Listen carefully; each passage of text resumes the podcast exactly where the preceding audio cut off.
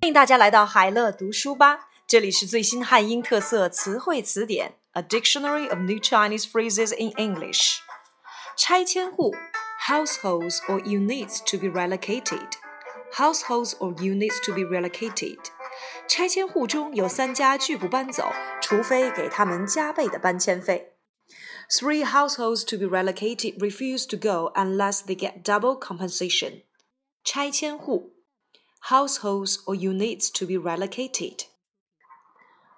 掺水股票 watered down stocks or ordinary stocks that can be bought by insiders at a cost lower than their face value. 掺水股票听起来就像有什么猫腻。Watered down stocks smell of foul play.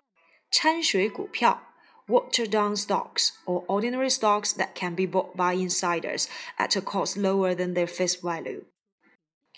Chan, Dhyana, Dhyana, Chan. 中国的禅源于梵文 Dhyana，在日语里叫做 Zen。In Chinese, Chan, which is from the Sanskrit Dhyana, is pronounced Zen in Japanese. Chan, Dhyana. 产假 maternity leave maternity leave，产妇可以休多至半年的产假。Women about to give birth are allowed up to six months maternity leave. 产假 maternity leave。产品积压 product surplus or excess inventory. Product surplus or excess inventory. 产品积压。 我们现在的问题不再是没有生产，而是我们的产品没人要。现在让我头疼的是产品积压。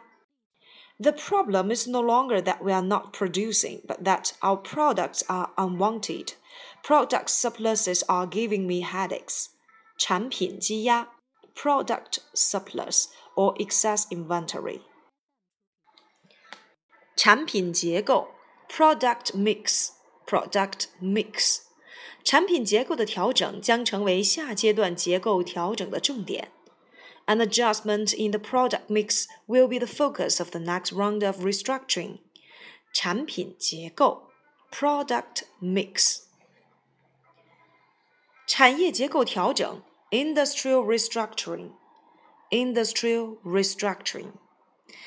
全国两会将于三月初召开，会议将进一步落实一些关键议题的实施情况，例如收入分配、能源与资源定价改革、产业结构调整以及刺激内需等等。The upcoming National People's Congress and the Chinese People's Political Consultative Conference sessions in early March will materialize further the country's platforms on such key issues as income distribution, energy and resource pricing reform, industrial restructuring, and the stimulation of domestic demand. 产业结构调整 （Industrial Restructuring）。